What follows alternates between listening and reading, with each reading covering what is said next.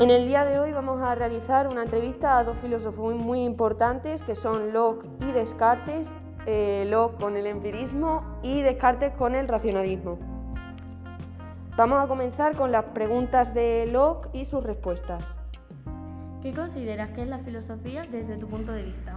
Yo considero que la filosofía hace que encontremos las causas para ser libres, algo que otras ciencias no han podido ni pueden encontrar ni conseguir. ¿Qué es lo que te anima a seguir con este movimiento? Lo que me anima en definitiva es ver cómo más personas ven la vida como yo, desarrollando el conocimiento a partir de la experiencia y por supuesto viviendo en igualdad con plenos derechos. ¿Cree que las personas elaboran su propio destino o está ya todo escrito? Para nuestros cerebros siempre ha resultado más fácil decir que nuestro destino ya está escrito y que nosotros dependemos de él. Pero lo cierto es que nosotros, cada paso que vamos dando, sentenciamos una serie de destinos que a cada persona se le hace de manera diferente. Según nuestro trabajo, nuestras ganas, nuestro esfuerzo, se nos otorga un futuro u otro. Según el camino que escogemos, tendremos unas cosas u otras. Esto no implica que sean malas, simplemente que sean diferentes a las del resto. Vamos a seguir con las preguntas de Descartes y sus respectivas respuestas. ¿Qué consideras que es la filosofía desde tu punto de vista? A mis ojos, la filosofía es la ciencia y el estudio de toda la naturaleza. En efecto, la filosofía es como un árbol cuyas raíces son la metafísica, por lo que el tronco es la física y las ramas que nacen del tronco son todas las ciencias. Yo predico una teoría ética, a la que le otorgué el nombre de un provisional moral, que básicamente remite a todas las normas provisionales de la vida diseñadas para albergar a la existencia y basadas en la razón. ¿Qué te anima a seguir con tu movimiento? Sin pensarlo, la búsqueda de la verdad, pues al igual que todos soy una sustancia cuya esencia consiste en pensar.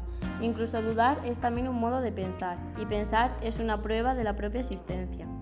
Primero pienso, luego existo. Tenemos que creer en encontrar verdades absolutas y a partir de ellas llegaremos a todo lo demás. La verdad de cada uno es lo que cada uno piensa, de manera subjetiva. La naturaleza es un tema muy común y yo sé que ésta carece de propiedades y sentido propio.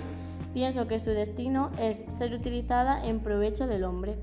En conclusión, debemos alcanzar la certeza y poner en duda todo para lograr obtener los criterios de la verdad. Si tuviera que decirle a día de hoy algo a la humanidad sobre tus comportamientos y pensamientos, ¿qué sería? Bueno, más allá de mi filosofía, mi mensaje sería que la filosofía es lo que nos distingue de los salvajes y los bárbaros. Las naciones son tanto más civilizadas y cultas cuando mayor filosofan sus hombres. Dudar de aquellos conocimientos que no sean tales es lo que permite a la sociedad que sea capaz de avanzar. Para investigar la verdad es preciso dudar, en cuanto sea posible, de todas las cosas. ¿Qué es para ti el ser humano desde tu punto de vista?